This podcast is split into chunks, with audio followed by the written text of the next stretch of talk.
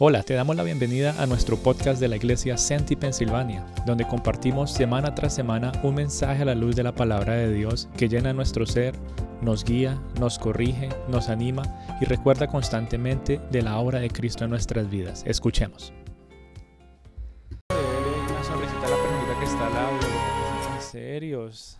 Nos saludamos y dos minutos después estamos serios.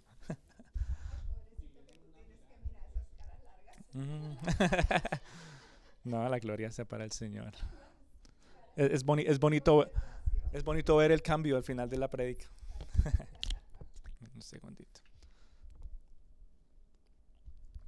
Bueno, lo prometido es deuda y pues quedamos que vamos ya a volver a, a nuestra temática de Mateo, ¿verdad? Así que vamos a ir a Mateo capítulo 7, capítulo 7, versículo del 13 al 29, vamos a, hasta, no, hasta el 27, vamos a leerlo. Y dice, Entrad por la puerta estrecha, porque ancha es la puerta y espaciosa el camino que lleva a la perdición, y muchos son los que entran por ella. Porque estrecha es la puerta y angosto el camino que lleva a la vida, y pocos son los que la hallan.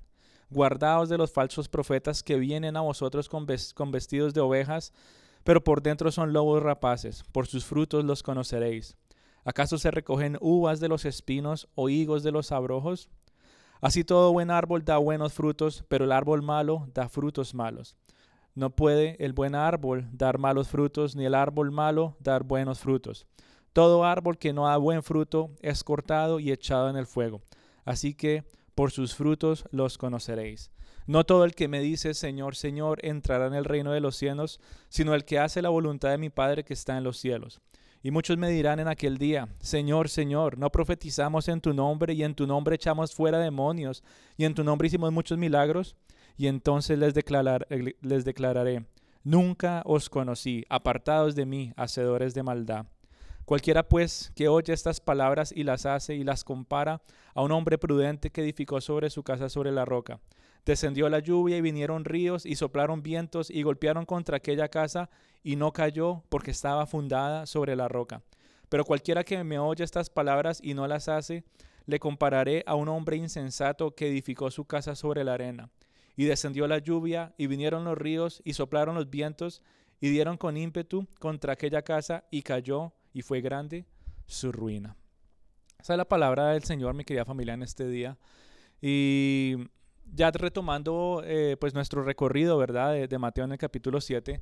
De todo esto, esto es una idea completa que Jesús le está dando a sus oyentes, pero me gustaría que en el día de hoy pudiéramos centrarnos por ahora solamente en el versículo 13 y 14. Ya si Dios lo permite, seguiremos avanzando un poquito más, ¿verdad? Pero hoy versículos 13 y 14, eh, me gustaría que pudiéramos tener la disposición de, de poder recibir esta palabra del Señor porque yo sé que escuchamos muchas veces un sermón, ¿verdad?, sobre la puerta angosta, escuchamos sermones sobre el camino angosto y pensamos que ya lo sabemos todo. Decimos, bueno, yo ya me salvé, yo ya estoy en el camino angosto, yo ya pasé por la puerta angosta. Y pensamos que eso es solamente para los, los perdidos, para los que no conocen de Dios.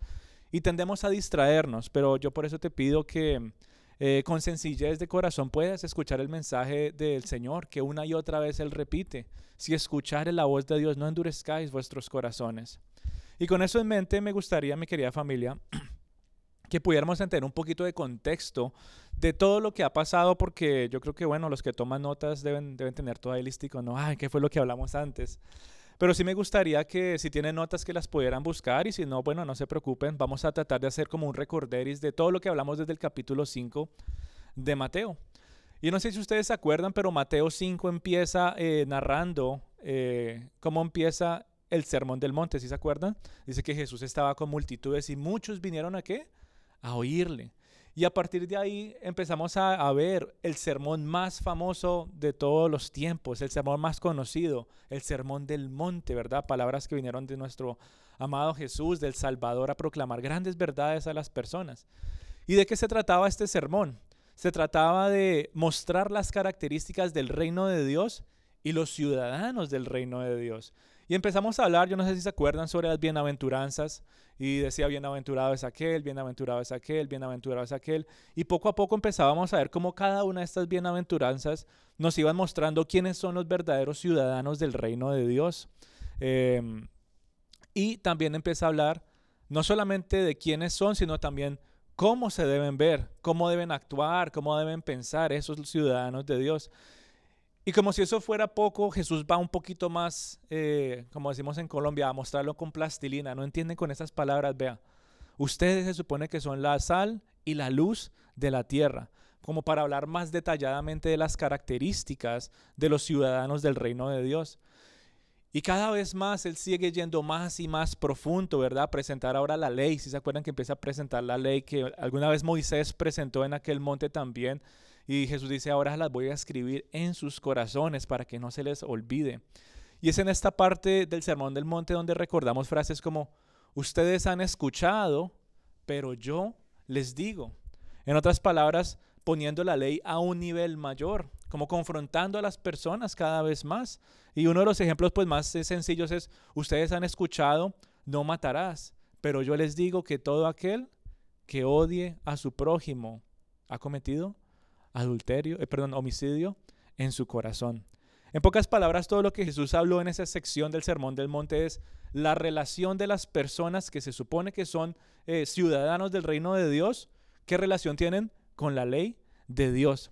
Y luego hace una eh, ilustración nuevamente. No entienden así, otra vez venga, le muestro con plastilina. Así se debe ver a alguien que está relacionado con la ley de Dios y muestra un estilo de vida de alguien que pertenece verdaderamente a su camino. Por eso hablábamos entonces temas de la oración, si se acuerdan, hablábamos del ayuno, hablábamos de la generosidad, hablábamos de cómo enfrentar la ansiedad, hablábamos de cómo corregir a los demás. Y después de todo ese largo sermón y todas esas ilustraciones que Jesús va dando, ahora nos encontramos al final del sermón del monte en el capítulo 7, versículo 13 donde Jesús hace un llamado a todos sus oyentes. Y como todo predicador, espera que las personas que lo estén escuchando tomen una decisión, ¿verdad? Que empiecen a actuar conforme a la decisión que ellos han tomado. No solamente que se queden escuchando, sino que hagan algo al respecto. Si La predicación no es voy a hablar algo y escuché y me llené de información y me quedé así nomás.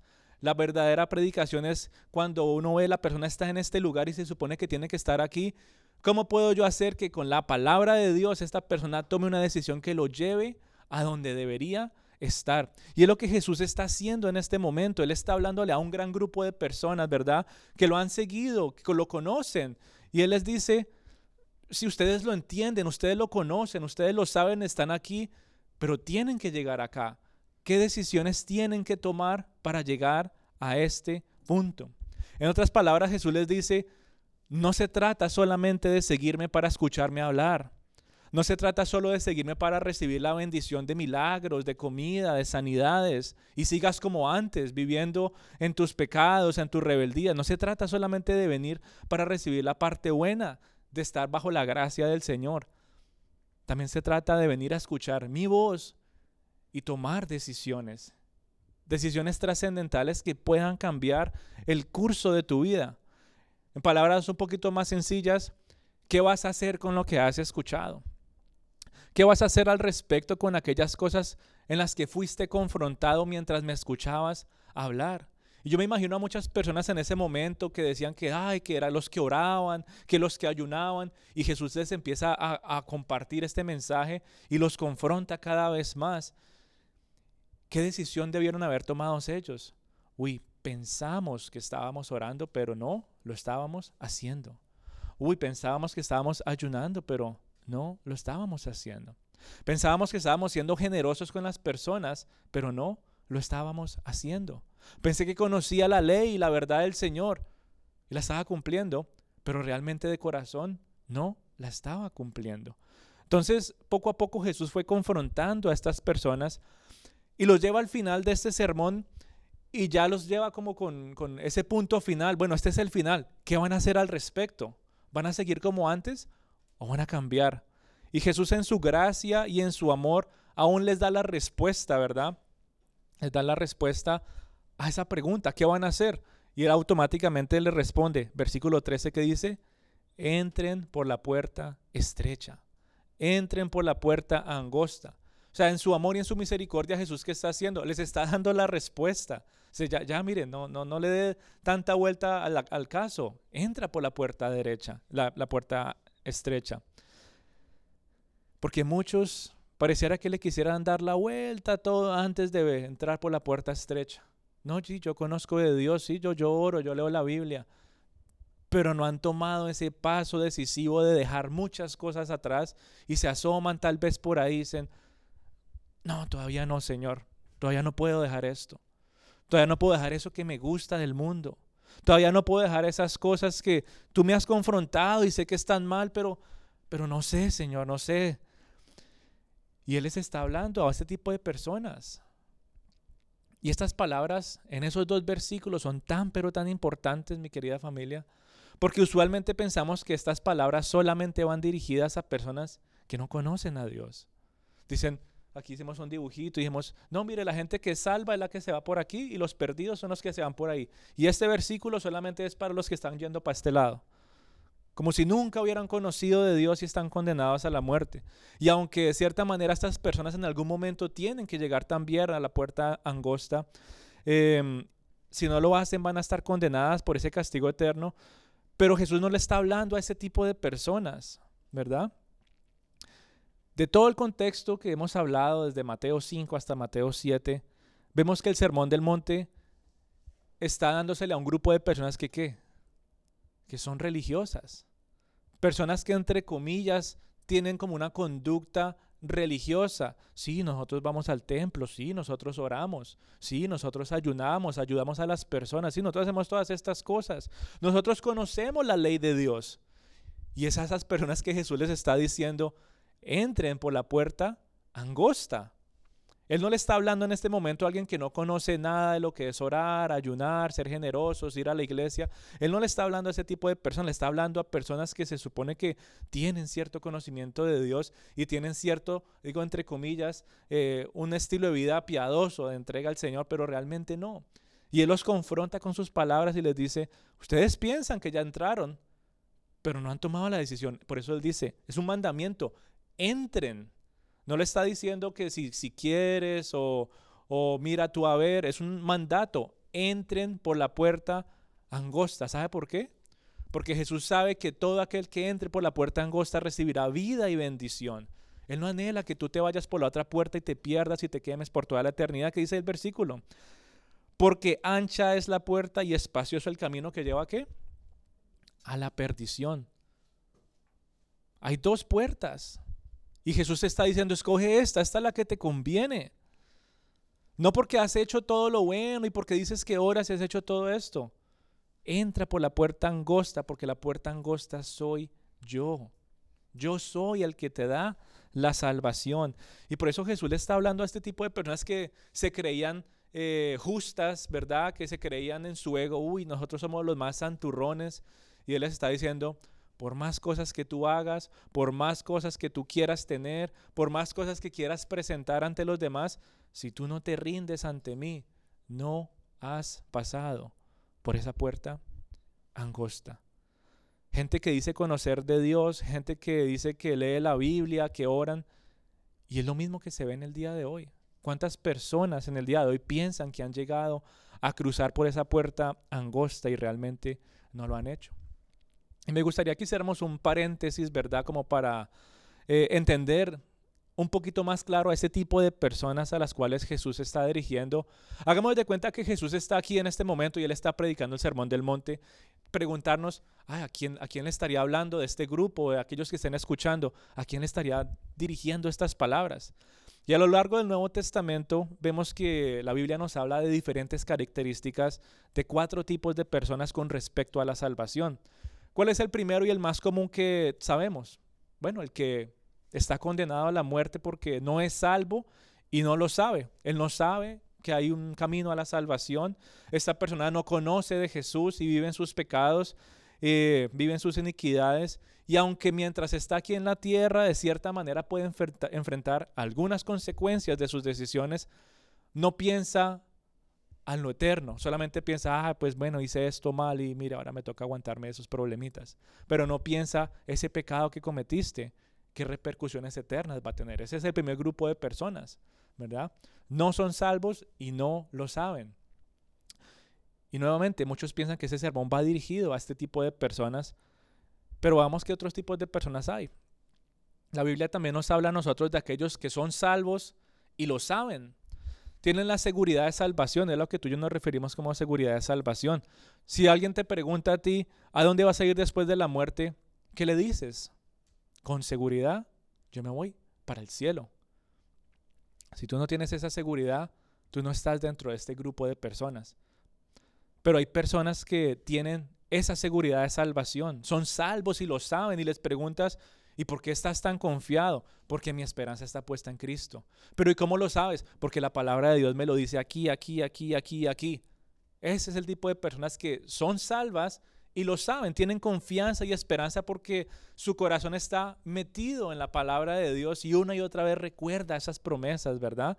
Pero también hay otro grupo de personas ¿verdad? Que son aquellos que son salvos, pero no tienen esa seguridad. Y tal vez seas tú en, ese día, en, este día. Sí, yo sé que de alguna otra manera soy salvo, pero como que a veces yo digo, Señor, ¿será que sí? Y creo que todos los cristianos en el día de hoy y por todas las generaciones en algún momento han llegado a dudar de su salvación. Sí, Señor, yo, yo me arrepentí, pero, pero a veces yo me pregunto, ¿será que, ¿será que sí soy salvo? Y este tipo de personas en algún momento tuvo un arrepentimiento genuino, ¿verdad? Pero no tiene esa seguridad de ser salvo. Y lo bonito de Dios es que cuando esta persona empieza a buscar a Dios cada vez más, buscando esa seguridad, es decir, cuando se aferra a la Biblia, cada vez más va a tener conocimiento de las escrituras, del conocimiento de Dios, y ahí es cuando va a llegar a ser esa persona que es salva y tiene la seguridad. Pero hasta que no lean sus Biblias no van a tener esa seguridad de salvación como los otros que acabamos de hablar. Pero a este grupo de personas tampoco es al que el sermón del monte va dirigido. Este sermón va dirigido al cuarto grupo que es el más peligroso de todos y es aquellas personas que piensan que son salvas y no lo son. Ese es el grupo de personas a quienes las palabras de Jesús son dirigidas eh, en este Mateo 7. Para ser más específicas, estas palabras están dirigidas al mayor número de personas. ¿Qué dice la Biblia ahí? ¿Cuántos han pasado por la puerta angosta? Según el versículo 14. Pocos. La angosta dice, porque estrecha es la puerta y angosto es el camino que lleva a la vida y pocos son los que la hallan. Y que ahora de la puerta ancha. Muchos son los que entran por ella. O sea que es sensato poder decir que Jesús está refiriendo a que hay una gran cantidad de personas que piensan que son salvas y no lo son. Dice, muchos están por ese camino. Este grupo de personas dice que ni siquiera reciben la invitación de Cristo de entrar por la puerta angosta. Muchos se quedan por fuera la decisión que toman. Y la pregunta en el día de hoy para ti y para mí es, ¿qué tipo de persona eres? De esas cuatro, ¿qué tipo de persona eres? Si tal vez eres ese tipo de persona que eh, tal vez no conoces de Dios y aunque yo, yo, veo caritas conocidas, entonces digo, no, no han llegado por primera vez, pero no sé si alguien nos esté escuchando y nunca haya conocido de Dios, tal vez es esa persona que no es salva y no lo sabe y hasta ahora la palabra de Dios está empezando a, a decirle, uy, hay repercusiones eternas por mis acciones. Tal vez tú estés aquí diciendo, sí, yo soy salvo y estoy seguro por esto, por esto y por esto y por esto, gloria a Dios. Tal vez tú eres esa persona que dice, yo soy salvo, pero, pero no sé, no lo puedo confirmar, no lo puedo asegurar. Tal vez la palabra del día de hoy te ayude a confirmar eso que te genera duda. O quizás tal vez sea el cuarto tipo de personas que llevas años pensando que eres salvo y realmente no lo eres. ¿Sabe qué dicen las estadísticas de este país que me causó tanta curiosidad? Dice que en este país hay más o menos 340 millones de personas. Y dice que 51% dicen ser cristianos. Digo dicen, ¿verdad? Muchos son los que andan por la puerta ancha.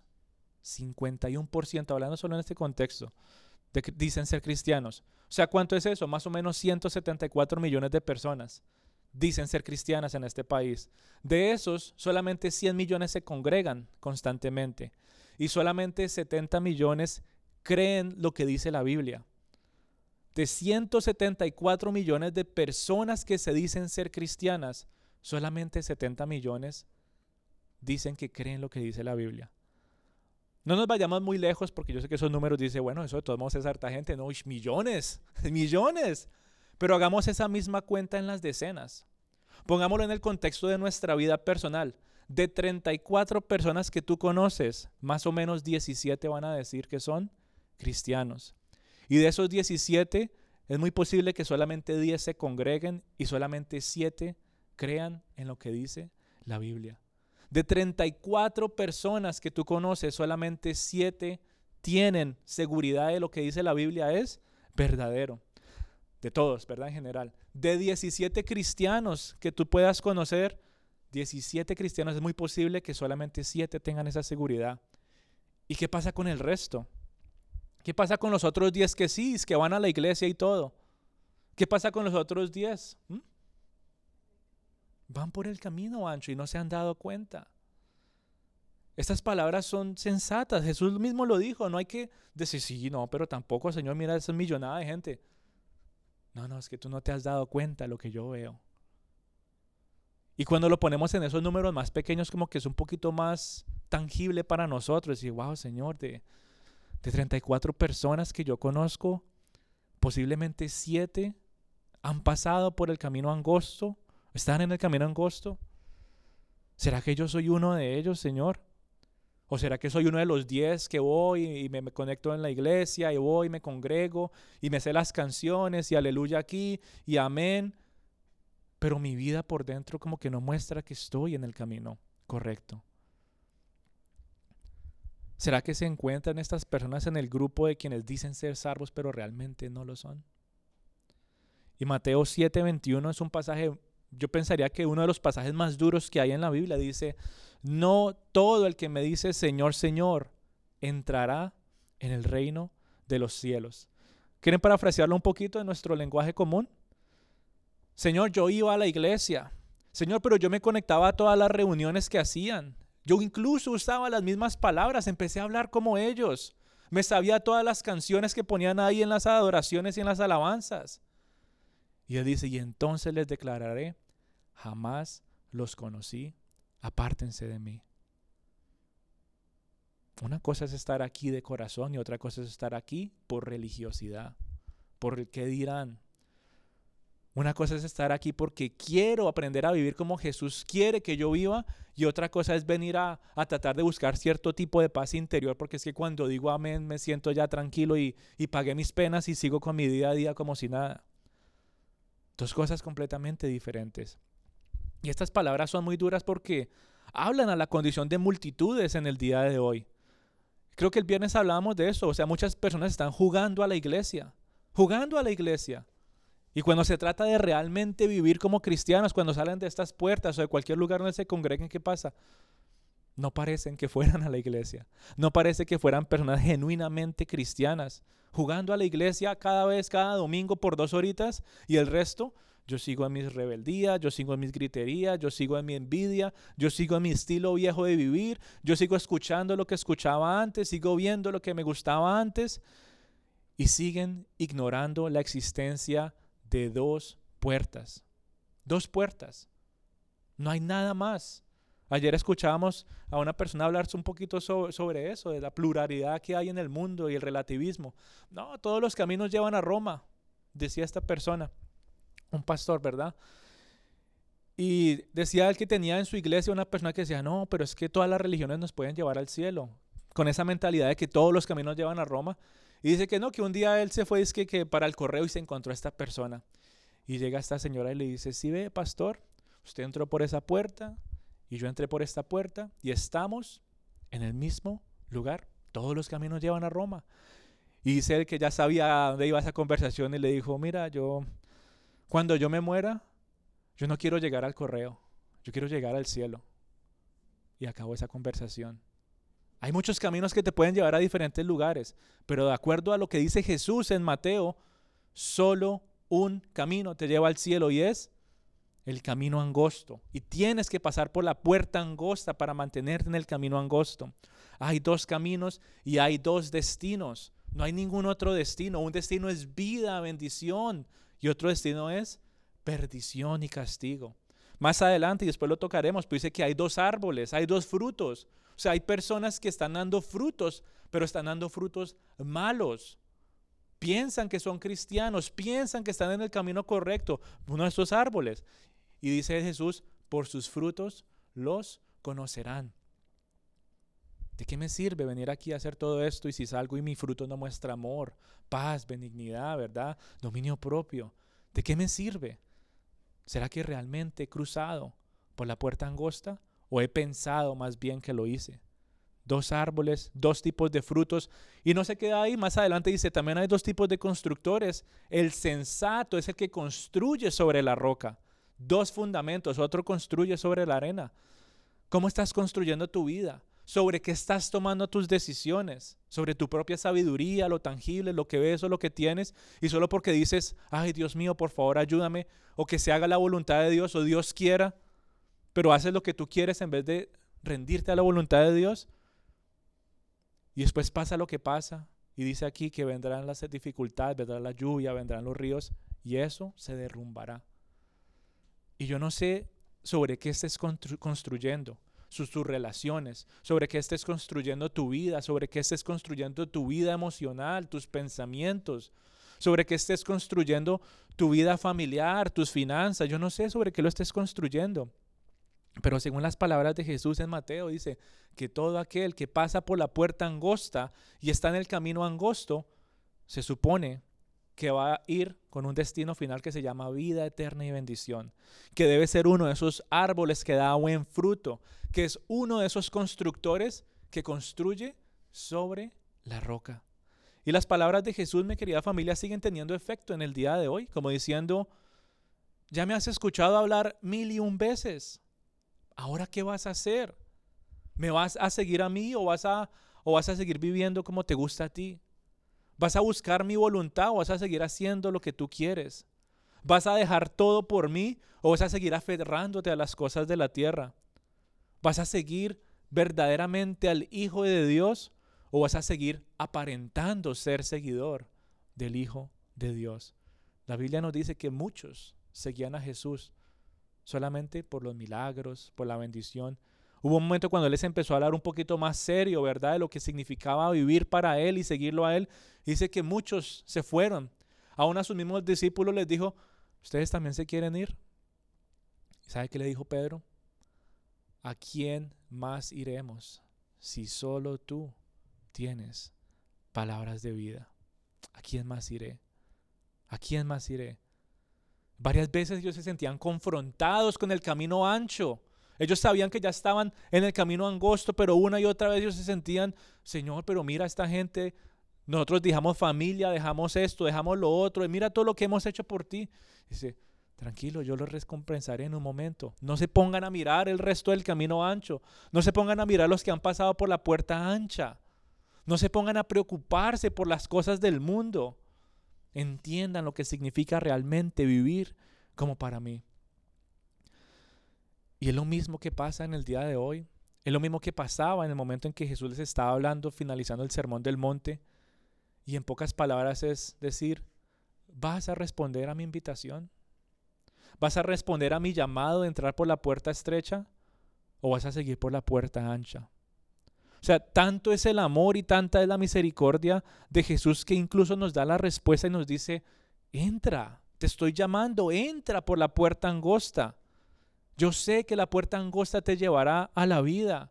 Juan 17 nos dice que Jesús es la puerta, que Jesús es el camino, la verdad y la vida. Y tal vez en el día de hoy tú te encuentres pensando si realmente pasaste por la puerta angosta. Es una pregunta muy incómoda que nos tenemos que hacer varias veces. Tal vez solamente te has quedado mirando la verdad de cerca. Por tantos años muchas personas dicen ser cristianos y están es contemplando la puerta y qué bonita la puerta y qué brillo es la puerta y qué linda la bendición de la puerta que se llama Jesús. Has visto a muchas personas pasar por esa puerta y tú estás ahí viéndolos pasar y viéndolos pasar. En pocas palabras, vienes a la iglesia, pero no has entregado tu corazón a Cristo genuinamente y ves a muchas personas en su manera de hablar, en su manera de cambiar, ¿verdad? Y como que poco a poco empiezas a, a hablar como ellos, ¿verdad? Empiezas a actuar como ellos, pero realmente estás a las afueras de la puerta viéndolos pasar. Ay, mire qué bonito dice esa persona, voy a empezar a hablar así. Pero todavía estás afuera de la puerta, contemplándola, contemplándola contemplándola, pensando que eso es suficiente. Pero el llamado de Jesús no es, ven, acércate a las, a las faldas de la puerta y mírala. ¿Qué dice Jesús? Entra. Tienes que entrar por la puerta estrecha. Es un llamado de obediencia. Señor, te quiero obedecer. Es un llamado de fe. Señor, creo que lo que hay pasando esa puerta es vida y vida en abundancia. Pero también es un llamado de sacrificio. Es un llamado de dejar muchas cosas atrás. Muchas cosas que tal vez el mundo te las esté poniendo. Señor, pero es que esta música me encanta. Si no está haciendo bien para ti, tienes que dejar eso atrás. Señor, pero es que esto es lo que me gusta ver y lo que me entretiene si no está formando tu corazón y tu, y tu espíritu, tienes que dejar eso atrás. Señor, pero es que toda la vida he hablado de esta manera. Si no son palabras de edificación para los demás, tienes que dejar eso atrás. Si no lo has hecho, muy posiblemente no has pasado por la puerta angosta. Piensas que lo has hecho y de repente pareciera que fueras otra vez una persona del mundo. Y la pregunta de Jesús nos hace a nosotros. ¿Quieres entrar por la puerta? Está hecha la invitación. Puedes venir a la iglesia y podemos predicarte cien mil sermones. Podemos invitarte, podemos llevarte hasta aquí. Mira, es aquí, mira, de aquí para adelante yo ya no puedo hacer más por ti, pero es ahí. Ven, oramos por ti, ven, oramos. Pero si tú no tomas esa decisión de dejar muchas cosas atrás, realmente has dejado todo para seguir a Cristo o algo todavía te está jalando al camino ancho. El camino fácil, dice la Biblia. El camino angosto es difícil, mi querida familia. El camino de seguir a Cristo es difícil. Y Jesús es honesto al decirlo. Por eso pocos lo siguen. Dice Apocalipsis que el infierno es para los cobardes. Imagínese eso. Solamente personas obedientes que viven en fe y en valentía en Cristo emprenden ese camino por el camino angosto. ¿Te has sentido solo muchas veces? ¿Te has sentido rechazado? ¿Te has sentido como que ya nadie te quiere hablar porque le dirán, ah, pero es que ella no habla así? Ah, pero es que ya no le gusta escuchar esta música. Ah, pero es que ya no se ríe de tales cosas. Ah, pero es que se molesta cuando hacemos esto o lo otro. ¿Te has sentido incómodo porque los demás te rechazan, te señalan o ya no te invitan? No te sientas mal porque muy seguramente estás en el camino angosto. Pero si empiezas a, ceder y decir, ay, para que me acepten un poquito, ¿qué está buscando tu corazón? ¿Qué está buscando tu corazón? ¿Aprobación del mundo? ¿Para qué? Jesús dice, tienes que pasar. Y es una decisión radical. Es una decisión de obedecer o desobedecer. Dos caminos, dos puertas, dos frutos, dos constructores. Solamente hay dos opciones obedecer o desobedecer. Jesús no te está a ti obligando a cruzar la puerta. No te está obligando. Un ganadero tal vez puede latigar a sus animales y, darles y darles, dice, es más en la Biblia, que Dios no es un Dios que nos latiga como bestias, sino con cuerdas de amor nos acerca a su presencia, como cantamos hace un ratico. Pero si Jesús fuera ese tipo de, de, de Señor, imagínese, vaya, métase allá, que yo sé que le conviene. Ese no es Dios, ese no es nuestro Señor. Es un Jesús de amor que con cuerdas de amor te invita y te dice, ven, mira, ¿ves esto? Ahí es por donde tienes que pasar. Yo soy esa puerta. ¿Ves esto? Eso es lo que tú tienes que dejar. Yo no lo puedo dejar por ti pero estoy aquí para recibirte con brazos abiertos. Cuando te sientas en vergüenza, cuando te sientas desnudo, cuando te sientas incapaz, cuando te sientas como lo peor porque ya no tienes a nada que más aferrarte. Yo estoy aquí para recibirte con brazos abiertos y guiarte de la mano en los pasos de gracia. Sigue mis huellas en el camino angosto y verás la gloria de Dios. Y yo no sé, mi querida familia, si eres tú. Yo no sé si es que te has sentido que Jesús te ha obligado a cruzar y se volvió fue religiosidad en algún momento, cuando Él está haciendo es una invitación, ven. Yo no te estoy obligando, te estoy diciendo lo que te conviene, pero ten algo en cuenta, que esa puerta en algún momento se va a cerrar y nunca más se va a volver a abrir. Y va a llegar el momento del juicio y muchos de los que estaban ahí a las afueritas y pensando y diciendo decir, pero Señor, yo no iba luego a la iglesia, pero yo no que cantaba todas esas canciones bonitas, pero yo no decía que es que oraba y ayudaba a la gente. ¿Y qué va a decir el Señor? No los conocí, hacedores de mal, hacedores de mal. Son palabras muy fuertes. Tú eres el que tiene que decidir qué dejar atrás para cruzar por esa puerta angosta. Tú eres el que decide si rechazas la salvación de Cristo y menosprecias su gracia para pasar por, por la puerta ancha, ¿verdad? Y buscar el camino a la perdición, o tú eres el que dice, ¿sabes qué, Señor? Entiendo lo que tú hiciste por mí. No quiero menospreciar lo que tú hiciste por mí. Y cuando te encuentres en, en, ¿cómo se dice? Como cuando uno va a seguridad, ayer molestábamos de eso, y uno se encuentra ahí, nadie más puede pasar por ti. Si tú te vas de un viaje, ¿verdad? Uno lo acompaña hasta el aeropuerto, dicen, venga, yo lo llevo, ta, ta, ta. Venga, yo le ayudo con las maletas, venga. Yo no sé qué empaco, pero venga, yo le ayudo con las maletas. Y se encuentran ahí, ¿verdad? Bueno, ah, allá va en la línea. Y poco a poco eso se va haciendo más y más y más angosto. Ya después se vuelve una línea de uno. Ya después llega un momento en que tiene que pasar uno por uno. Y todos están aquí atrás. que te vaya bien. Nos avisas cuando llegues pero no saben qué está pasando en el momento que pasan por esa seguridad y empiezan, quítese los zapatos, señor, señora, y uno, ay, ok. Y uno piensa que está listo, quítese el cinturón, señor, ah, ok. Quítese no sé qué, y uno dice, pero ¿qué más tengo que quitarme? Eso no es incómodo a, viaje en el día de hoy. dice, ay, pero ya, qué, qué pereza quitarme todas estas cosas. Poniéndolo en un contexto tan superficial. Ahora hablemos de la vida espiritual. Para pasar por esa puerta es algo muy similar. Quítate el pecado. Quítate los malos pensamientos. Quítate ese entretenimiento que no viene de Dios. Quítate aquellas palabras que no glorifican el nombre de Dios. Y muchos están por ahí todavía quitándose cosas. Dicen, no, ya me cansé de quitarme cosas, yo mejor me voy. Y sigo así. Y aunque soltaron muchas cosas, no cruzaron.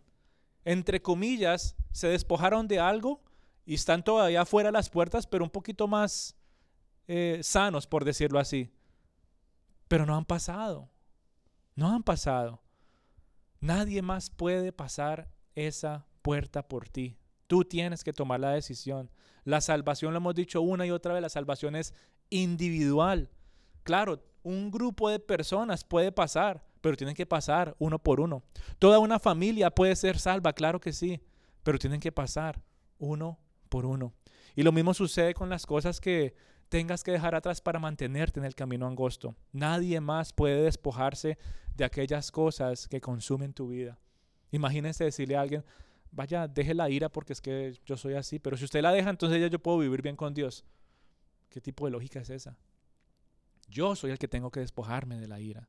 Yo soy el que tengo que despojarme de las malas palabras. Yo soy el que tengo que despojarme de mi arrogancia. Yo soy el que tengo que despojarme de absolutamente todo. En vez de poner la culpa en otra persona, es que mira, es por tu culpa que yo reacciono así o lo que sea. Ah, ah. Decisiones muy personales. Pasa por la puerta angosta, ¿verdad? Y anda en el camino angosto. Y verás que poco a poco empezarás a dejar atrás muchos pecados que no pensabas que tenías. Muchas de esas cosas son del mundo. No todo es pecado. Hay cosas que son del mundo que tienes que dejar, que te quiere distraer de la verdadera adoración a Dios. Pero yo no sé qué es lo que te detiene de seguir a Cristo a plenitud. Solamente tú lo sabes. Tú lo sabes, yo no lo sé. Y necesitas dejar atrás muchas cosas. Una de ellas es tu autosuficiencia y depender plenamente en Cristo. Cuando habla de los constructores, no, yo sé, Señor, cómo, yo sé cómo hacer mi vida, déjame a mí tranquilo.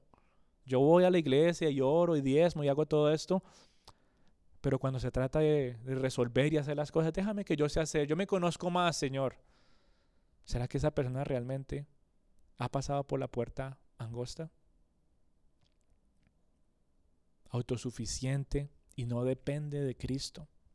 No, déjame, Señor, yo sé que tú has hecho muchas cosas buenas por mí, pero pero no voy a orar más a ver si de pronto me salvas. Yo sé, yo sé que soy salvo, pero todavía no tengo la seguridad. Déjame, hago todas estas cosas buenas para tener un poquito más de seguridad, dependiendo de sus propias acciones y no dependiendo de Cristo. ¿Será que esa persona ha pasado por la puerta angosta? Hay que reflexionar mucho en nuestro corazón. Hay que dejar de confiar en nuestra propia justicia. Hay que dejar atrás las cosas que tú sabes que no agradan a Dios. Dejar las cosas que te distraen y te alejan de Dios también. Yo no sé a ti qué te distrae del Señor. En las clases a veces nos abrimos y yo les compartí algo que me estaba distrayendo del Señor y ya, me tocó dejar algunas cosas. No que eso me hubiera dicho, es que usted no ha pasado por la puerta, yo tengo una, una certeza de que yo sé dónde estoy, pero aún estando en el camino angosto, tienes que seguir dejando muchas cosas, muchas cosas. Yo por eso les digo, lean El Progreso de Peregrino, es un buen libro. Pero nos habla, es, algo muy bonito de ver ese camino angosto en el que muchos tenemos que mantenernos. Muchos piensan que es que ya en el camino angosto y ya, ay, ya, Señor, ya, todo está bien. Y no, el camino angosto está rodeado del camino ancho y muchos te van a estar señalando y criticando y tú vas a sentirte solo, porque dice que pocos son los que pasan por ese camino. Pocos. No quiero dar a entender que porque aquí está vacío más o menos, entonces que somos esos pocos, no. A lo que me refiero es que pocos, ¿verdad? Cuando tú vienes a la iglesia y te sientes como, Señor, bueno, quisiera que viniera más gente y no vienen, no te desanimes. Pues, Señor, son pocos los que han pasado por esa puerta angosta. Somos pocos. Hablo por mí, no sé tú, si estás viniendo aquí por religiosidad o porque realmente anhelas al Señor. Pero todo eso nos debe llevar a, reflexionar en lo más profundo de nuestro corazón a ver si todavía existen cosas que sabes que, tienes que dejar atrás y no lo has hecho. Reflexiona y acepta el costo de seguir a Jesús. O no es un costo tener que madrugar y venir aquí temprano después de una jornada larga de trabajo o situaciones que se presenten el mismo día o la noche anterior. No es un costo sacrificar nuestro sueño, nuestras fuerzas para venir a buscar al Señor. Lo es. Y si lo estás haciendo, creo que eso te da un poquito más de seguridad. Sí, Señor, estoy buscándote cada vez más. Sí, Señor, el camino angosto es camino difícil. Pasar por la puerta estrecha es difícil. Y estas son mis decisiones que estoy tomando, Señor, para depender y aferrarme cada vez más a ti. ¿Qué cosas has tenido que renunciar el sábado por la noche para amanecer fresquito el domingo? Cosas para pensar, ¿sí o no? Uy, antes me trasnochaba haciendo esto, el otro ya no, Señor, porque quiero estar bien para poder llegar a tu presencia. ¿Cuántas cosas has renunciado para poder tener cada vez más tu tiempo devocional? ¿A qué cosas, qué cosas estás dejando? Es la pregunta. Y poco a poco eso te empieza a generar un poquito de seguridad, decir, sí, Señor. Yo sé, yo sé que me voy para el cielo, pero es que a veces lo dudo con mis acciones, con mis palabras, con mi forma de ser. Pero cuando empiezas a despojarte del viejo hombre, a despojarte de las cosas que te gustaban, a dejar atrás los placeres de la carne que antes buscabas, eso te puede dar un poquito más de seguridad de decir, sí, Señor, he tomado la decisión correcta. Es un sacrificio, es difícil, es un costo porque la carne todavía quiere deleitarse, ¿verdad? O es que eh, todo lo, ¿cómo, es que molestamos? Que es que, que todo lo rico es malo, y que el dulcecito y que eso, y a veces uno sí, Señor, pues me gusta y todo, pero ya no, ya no puedo más con eso. Ya eso me está haciendo mal. ¿Qué has tomado ahí? Una decisión. Una decisión. Hay que dejar muchos placeres de la carne. hablando ahí solamente de comida, pero yo me refiero es en tu espíritu, que está llevando tu carne a alejarse de Dios, que está debilitando tu espíritu, que te está impidiendo de leer la Biblia, que te está impidiendo de orar más frecuentemente, que te está deteniendo de animar a los otros también a conocer del Señor. ¿En qué camino andas? Y solamente tú sabes en qué camino estás, ¿verdad? Solamente tú sabes o no si has cruzado por esa puerta. Solamente tú sabes si has estado contemplando a Jesús por mucho tiempo, pero no has entregado tu vida a Él. Es muy posible, es muy posible pasar toda una vida mirando a Jesús y nunca recibirlo en el corazón. Lo dice muy clarito aquí en Mateo. Por eso no te dejes engañar de tus emociones, no te dejes engañar de tus pensamientos, no te dejes engañar de tu corazón y reflexiona en tu vida, en qué camino estás, porque dice la Biblia en Proverbios 14, 12, hay un camino que al hombre le parece derecho, pero al final es camino de muerte. La Biblia nos dice una otra vez que nos examinemos, que probemos, ¿verdad? Nos probemos a sí mismos para saber si nuestra fe es genuina. Segunda de Corintios 13:5. No porque alguien te diga, ay, mira, te veo todos los fines de semana, ay, mira, te veo haciendo esto, lo otro, uy, tú te vas para el cielo. Ah, ah. Esa persona no lo sabe. Solamente tú puedes tener esa seguridad, como hablamos al principio, si te has aferrado a los principios y a las promesas del Señor. Solamente tú puedes tener esa seguridad si te examinas constantemente y pruebas tu fe para saber si tu fe es genuina o es una máscara de religiosidad. El camino ancho, mi querida familia, es eso. Para muchos, el camino ancho les parece como que es el camino recto, pero no se dan cuenta que el camino ancho realmente no tiene límites. Todo cuenta en el camino ancho. Ah, todas las religiones llevan al cielo. Camino ancho. ¿Qué dice Jesús? Dos caminos. No hay para dónde más escoger. Es como cuando uno, yo no sé, bueno, cuando yo era chiquito jugaba fútbol disque con, con botellitas porque no había pelota. y en el colegio jugábamos así, pero lo comparábamos, ¿no? Como con un partido de fútbol donde hay reglas, ¿verdad? Donde hay límites. ¿Y qué pasa cuando uno se sale de esos límites? No se puede jugar así, mi amigo. Hay que respetar estos límites. Luego parecido pasa con el camino ancho. El camino ancho es como un campo de fútbol en el que se juega sin límites, ya no hay reglas y pareciera que todo valiera. Ah, yo la agarro con la mano y me voy corriendo y gol. Y todo es ajaja y muy bonito y muy chévere. Y la excusa es siempre y cuando estemos disfrutando el momento, todo se vale. Siempre y cuando estemos disfrutando del momento y todo sea fácil, todo está bien. Ese es el camino ancho. El camino ancho es para muchos es ir a la iglesia cada semana. Y como vimos las estadísticas, muchos lo hacen, pero día a día su estilo de vida no lo muestra. No se someten verdaderamente a Dios. Piensan que por ir a la iglesia son cristianos. Imagínense eso se han hecho estadísticas, sobre todo en unas partes del país, que dicen, ¿tú eres cristiano? Sí, porque voy a la iglesia. Imagínense esa respuesta. Ok. Y molestamos a veces. Bueno, no te quedes mucho tiempo en tu garaje porque entonces de pronto te conviertes en carro. Muchos piensan que son cristianos porque vienen a la iglesia.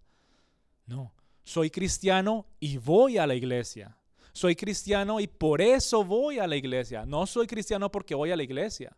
Eso no me hace a mí cristiano.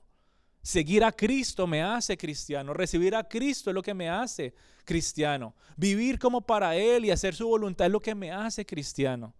¿Verdad?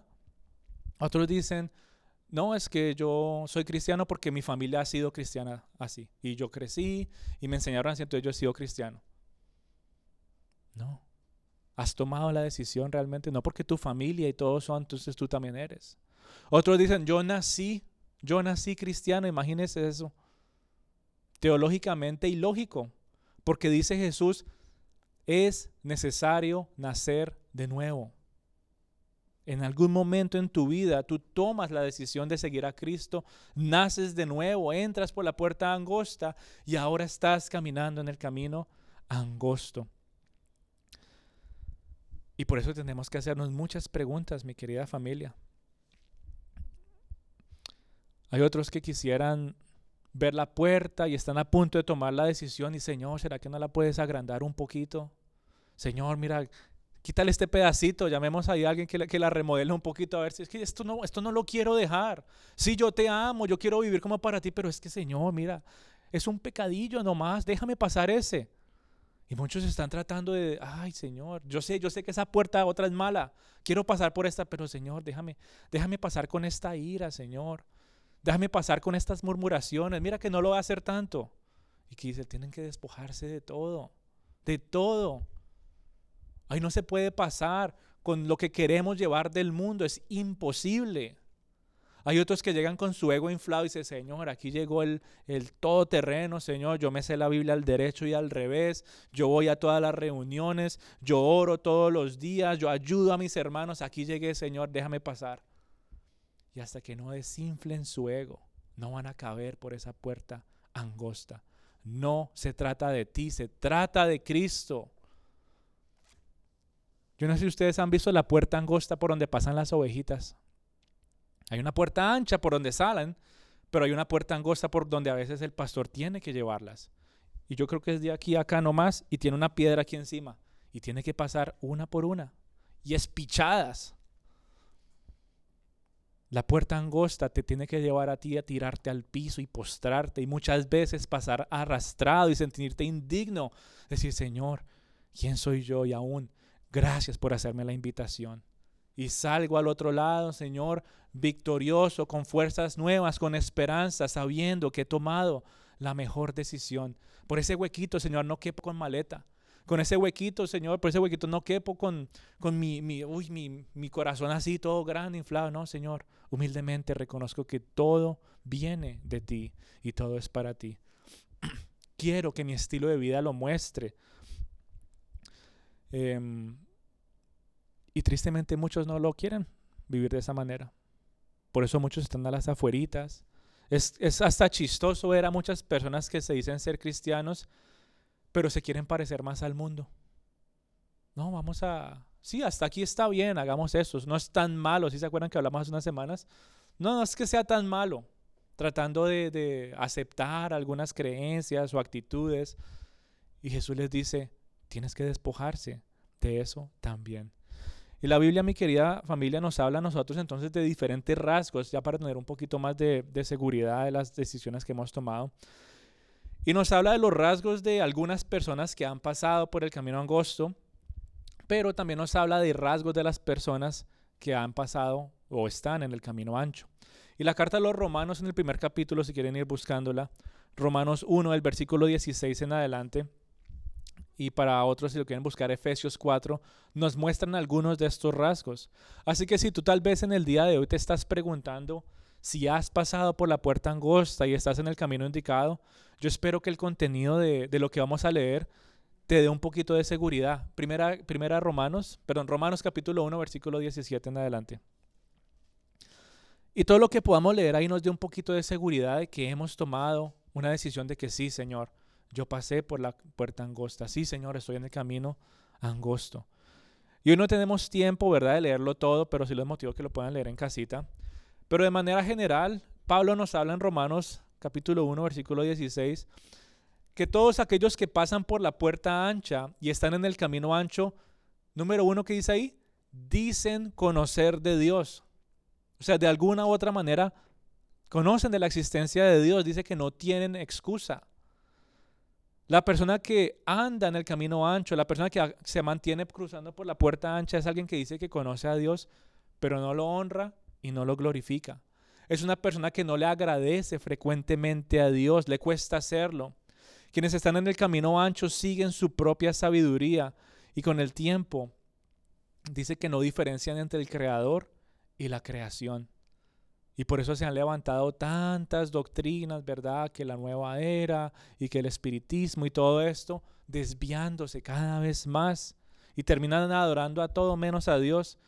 Y lo curioso es que ellos piensan que están adorando a Dios, pero no lo están haciendo. Esos son los que han pasado por la puerta ancha. Uno de los rasgos más marcados dice que rechazan la ley de Dios. Entonces cuando uno le dice a estas personas o los confronta con la ley, ¿sabe qué dicen? Es que lo que yo estoy haciendo no es tan malo.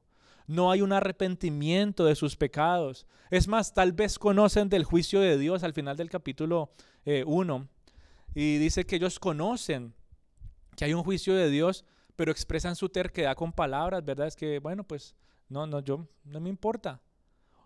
Aún, dice, aprueban y llevan a otros a actuar de la misma manera. Y cada día sus estándares morales y espirituales son más bajos. Ahí también está en Romanos, dice que siguen la fornicación, la perversidad, la avaricia, la maldad, la envidia, contiendas, engaños, murmuraciones, orgullo, desobediencia, son desleales, llenos de amargura, enojo, ira, gritería y malicia, solo por nombrar algunas cosas. Y uno dice, no, pero es que ya yo no volví a hacer tal cosa. Y aquí dice la Biblia, bueno, pero todavía hay murmuración en tu vida, ¿Todavía hay engaño? ¿Todavía hay contiendas? ¿Será que todavía hay amargura? ¿Será que todavía hay gritería y enojo, ira en tu corazón? ¿De qué te tienes que despojar? ¿De qué te tienes que despojar?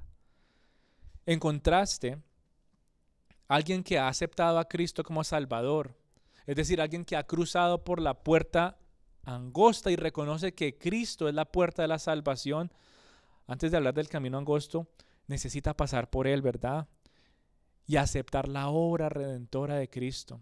Decir, Señor, yo he pecado, yo he hecho todas esas cosas que acabamos de leer y te he fallado y merezco un castigo, pero tú, Señor, moriste en la cruz por mis pecados creo en tu resurrección, creo que te levantaste entre los muertos y ahora te sientas a la diestra del Padre intercediendo por mí. Cuando tú realmente crees que Jesús es tu Salvador, pasas por esa nueva esa puerta angosta, naces de nuevo, hay una regeneración en tu vida y ahora hay una nueva naturaleza que te lleva a ti a no tener ira, a no pensar lo malo, a ya no murmurar más. La carne va a querer, pero ahora el nuevo ser que Dios ha creado en ti te va a incomodar, decir, hey, pilas, hey, ya no, dijimos que ya no vamos a hacer más de eso.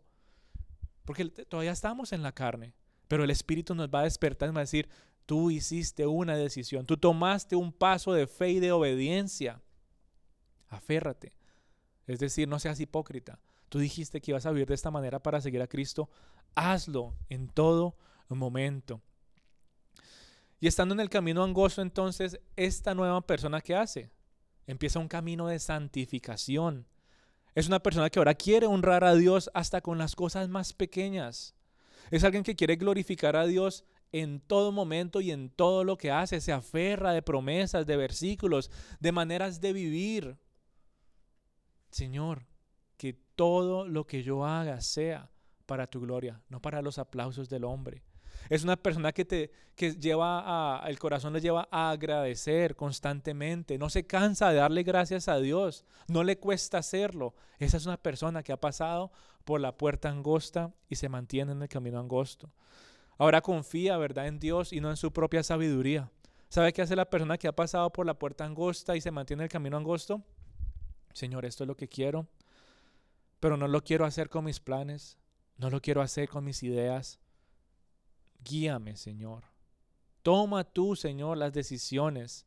Tú eres el que tiene la sabiduría. Tú sabes qué es lo mejor para mí.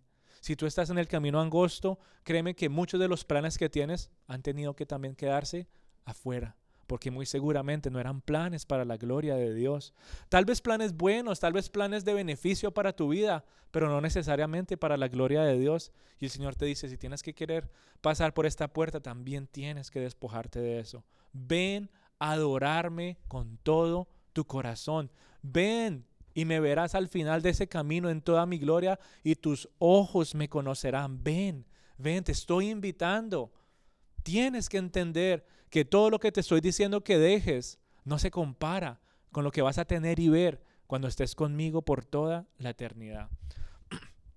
Y aún en este camino angosto, mi querida familia, Pecamos en algunos momentos, dice la Biblia en Romanos también, que todos han pecado, que no hay ni siquiera uno justo. En pocas palabras, tú y yo, aunque hemos pasado por la puerta angosta, en algunos momentos vamos a fallarle a Dios. Y es en este momento donde tienes que tener esa seguridad de salvación y tener esa seguridad que has pasado por la puerta y estás en el camino indicado. ¿Cómo sé que he pasado por la puerta angosta? que levante la mano el que no ha pecado, ¿verdad? Como decía Jesús, que el que no ha pecado que tire la primera piedra. De manera personal, ¿cómo sé que estoy en el camino angosto? ¿Cómo sé que pasé por la puerta angosta si a veces peco? ¿Se acuerdan lo que decía Jesús antes? Bienaventurados los que lloran, porque estos serán consolados. Si hay un dolor genuino en tu corazón, en palabras bíblicas, si experimentas una agonía por el pecado que cometes y te arrepientes, es muy seguramente que tú has pasado por la puerta angosta. Muy seguramente estás en el camino angosto. Si te duele todo tu ser, y no me refiero que solo lágrimas en los ojos, me refiero a que tu corazón está mal. Señor, pero ¿qué acabo de hacerte a ti y a los demás? Y te duele, hay agonía en ti, muy seguramente has pasado por la puerta angosta. Y ahora hay algo que tú tienes que hacer y es, eso no lo vuelvo a hacer. Te apartas del pecado. ¿Saben cuál es uno de los ejemplos más claros de eso? La vida del rey David. El rey David dice que era un hombre conforme al corazón de Dios, ¿sí se acuerdan? ¿Qué fue lo primero que hizo él? Uno de sus grandes pecados. Se acostó con la mujer de su prójimo, adulterio. ¿Qué hizo después de eso? Engaño. ¿Qué hizo después de eso? Lo mandó matar. Poco a poco, más y más pecados. Pero él se arrepintió y la Biblia no nos muestra que él volvió a cometer los mismos pecados. Hombre imperfecto, tal vez siguió fallando de algunas otras maneras, pero poco a poco él se dolía. ¿Sabe cómo él expresaba su agonía? Él decía, Señor, mis huesos se secaron por haber callado y no confesado mis iniquidades a ti. Desgarrado completamente ante el Señor. Pero él decía, pero tú eres mi salvación, tú eres mi Dios de perdón, tú eres mi roca fuerte, tú eres mi vida, tú eres el que me guía, tú eres Señor, el que necesito. Eso se ve en la vida del cristiano en el día de hoy. Tal vez tú has pecado de ciertas maneras y todos lo hacemos. Y hasta que no te duelas, ¿verdad? Y haya un arrepentimiento genuino, va a ser difícil que tú tengas seguridad si sí estás o no estás en el camino. Nuevamente, yo no soy nadie para decirte si has cruzado o no. Tú tienes que examinar tu vida. Nuevamente dice 2 Corintios, examínense y pruébense a ver si su fe es genuina. Proverbios dice, muchos piensan que están en el camino recto, pero ese camino lleva a la perdición. Piensan, piensan, pero no. Así que, mi querida familia, tienes que despojarte del pecado. Y cuando lleguen pecados, no digo nuevos porque siempre han estado ahí, pero cuando se empiezan a revelar más, Señor, ya esto nunca más, nunca más lo voy a volver a hacer. Ahí eso va a ir purificando tu vida y va a ir confirmando cada vez más que la decisión que tomaste es una decisión genuina. Si has estado abandonando cosas del mundo, muy posiblemente es que tú pasaste por la puerta angosta. Si has abandonado cierto tipo de lenguaje que antes usabas, muy seguramente has pasado por la, puerta angosta. Si has dejado de frecuentar lugares que frecuentabas antes, muy seguramente has pasado por la puerta angosta. Si has dejado muchos de esos hábitos que sabes que no eran buenos, muy seguramente has tomado la decisión correcta. Ahora te incomodan, ahora te fastidia un poco. Yo no sé si a ustedes les ha pasado eso. Y dice, uy, yo hacía esto y uy, como que ya, como que, como que se me levantan los pelitos en la nuca y yo sé, uy, Señor, yo estaba ahí metido. Uy, yo hablaba así. Uy, yo decía eso. Yo escuchaba eso. Muy seguramente has pasado por la puerta angosta y ahora te incomoda esas cosas, ¿verdad? En otras palabras, estás pasando la prueba de la fe. No sé si lo estás haciendo o no, pero cuando eso se presenta en tu vida, es una manera de confirmarlo. Dios es un Dios de benignidad y de paciencia. Y si estás en el camino angosto, hoy puedes recordar aquellas obras vergonzosas que cometías, puedes recordar esas palabras que decías, esas acciones que cometías una y otra vez. Y muchos se pueden imaginar, uy, pero no, cosas vergonzosas. No, ni siquiera irse a los extremos. La Biblia nos habla aquí de avaricia, envidia, engaños, murmuración, enojo, ira y griterías. Aún esas cosas, mi querida familia, si dejaron de existir en tu vida, deben llenarte de, de gozo y decir, sí, Señor, sí me estás transformando, sí me estás cambiando. Cuando rendí mi vida a ti, me di los costos y supe que iba a sufrir, pero iba a ser para tu gloria. Y para algunos, si esa es la realidad, que la gloria sea para Dios, que la exaltación sea solamente para el Señor. Pero si vuelves una y otra vez al mismo pecado, ahí es cuando tienes que examinar tu vida. Si vuelves una y otra vez a lo mismo, Tienes, que preguntarte dónde te encuentras. Si vuelves a hacer lo mismo una y otra vez, tienes que decir, Señor, ¿será que es que estoy yo aquí parado enfrente de esta puerta y no he tomado la decisión? Necesitas confrontar tu corazón si estás buscando esconderte detrás de la religión. Jesús, mire lo bonito que habla de la Biblia. Jesús le estaba hablando a personas religiosas. A personas religiosas le estaba hablando Jesús. Y lo que Jesús espera de ti y de mí no es que sigamos una religión, sino que tengamos una relación con Él.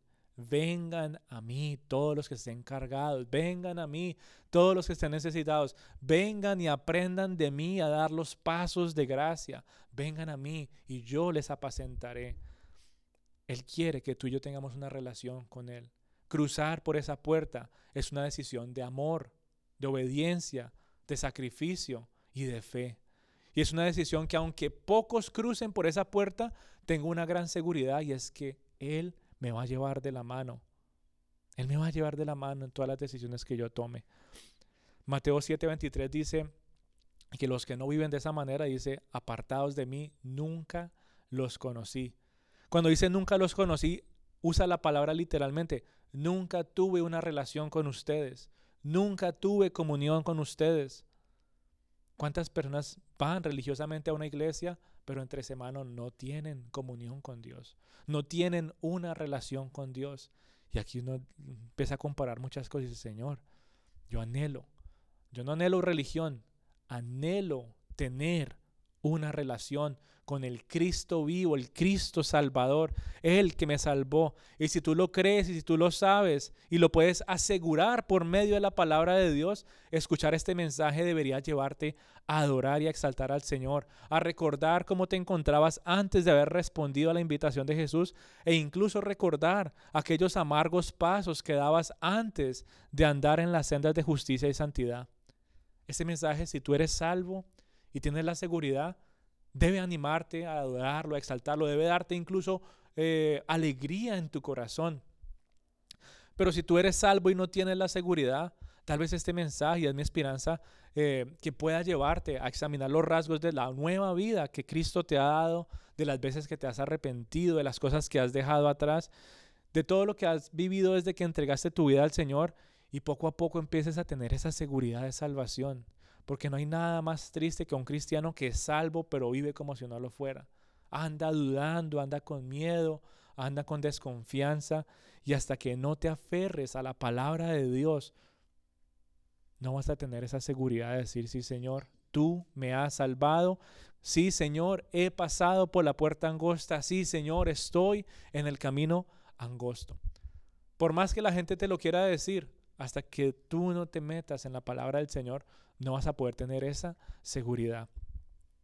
Pero si en el día de hoy tú piensas que eres salvo y ahora después de hablar todo esto te has dado cuenta que no lo eres, si has estado mucho tiempo en la entrada de la puerta, ¿verdad? Tantos años, tal vez pensabas que habías entrado, hoy el Señor sabes qué está haciendo, sigue extendiendo la invitación. Dios de misericordia y Dios de paciencia sigue extendiendo la invitación. Y tú tienes que tomar una decisión, recibir la invitación o rechazarla. Y si la quieres recibir en el día de hoy, implica soltar todo el equipaje que el mundo te quiera poner en la espalda. Implica humillarte porque no vas a poder pasar con un ego inflado, no vas a poder pasar. Implica que reconozcas que solo Cristo es la puerta de la salvación. Entra, entra por la puerta angosta, entra la salvación de Cristo, entra en el gozo de tu Señor, porque este es el tiempo aceptable, este es el tiempo de la salvación. Y dice la palabra del, del Señor, si oyes hoy su voz, no endurezcáis vuestros corazones. No endurezcas tu corazón cuando el Señor te reprenda. No endurezcas tu corazón cuando el Señor te confronte con aquellas cosas que todavía necesitas despojarte. Porque si realmente eres salvo, si realmente estás en el camino angosto, cuando el Señor lo haga, ¿sabes qué vas a decir? Gracias Señor. Me sigues confirmando y afirmando que voy para el cielo. Me sigues reforzando la esperanza. Me sigues llevando a vivir cada vez más como para ti y tener esa seguridad Muchos se ponen tristes y bravos hasta con Dios, pero ¿por qué Dios? Y es una manera en el amor de Él de decir, a quien yo amo, yo disciplino. A quien yo amo, yo llevo de la mano. A quien yo amo, tengo que mostrarle sus fallas. Y cada vez tengan más seguridad. Y no solamente seguridad, sino que también emprendamos el camino a la santidad. ¿Verdad? Yo te pregunto, ¿será que hoy eres la misma persona que era la semana pasada. Y comparando un poquito más lejos, ¿será que hoy en Cristo eres la misma persona que eras hace un año? Compáralo con tu vida. No, no, ahora oro más, ahora leo la Biblia, ahora asisto a la iglesia frecuentemente, ahora, ¿verdad? Entiendo cada vez más las promesas del Señor. Todo eso bien. Hasta ahí, religiosidad. ¿Cómo está tu relación con Jesús? Esa respuesta si yo no la puedo responder. ¿Cómo está tu relación con el Señor? Y eso va a determinar, mi querida familia, que tengas que hacer ajustes en tu vida o si no has tomado una decisión que lo puedes hacer de manera genuina en el momento que estés dispuesto a soltar el equipaje. Nadie más lo va a poder soltar por ti. Tal vez te puedan guiar en oración y decir, mira, yo he notado esto en tu vida y está esto, esto, esto y esto, pero hasta ahí nadie más lo puede hacer. Nadie más lo puede hacer. Así que mi querida familia, hoy nos deleitamos. Nos da gran gozo que Jesús, nuestro Salvador, tenga tanta paciencia con nosotros y diga palabras tan, pero tan esperanzadoras.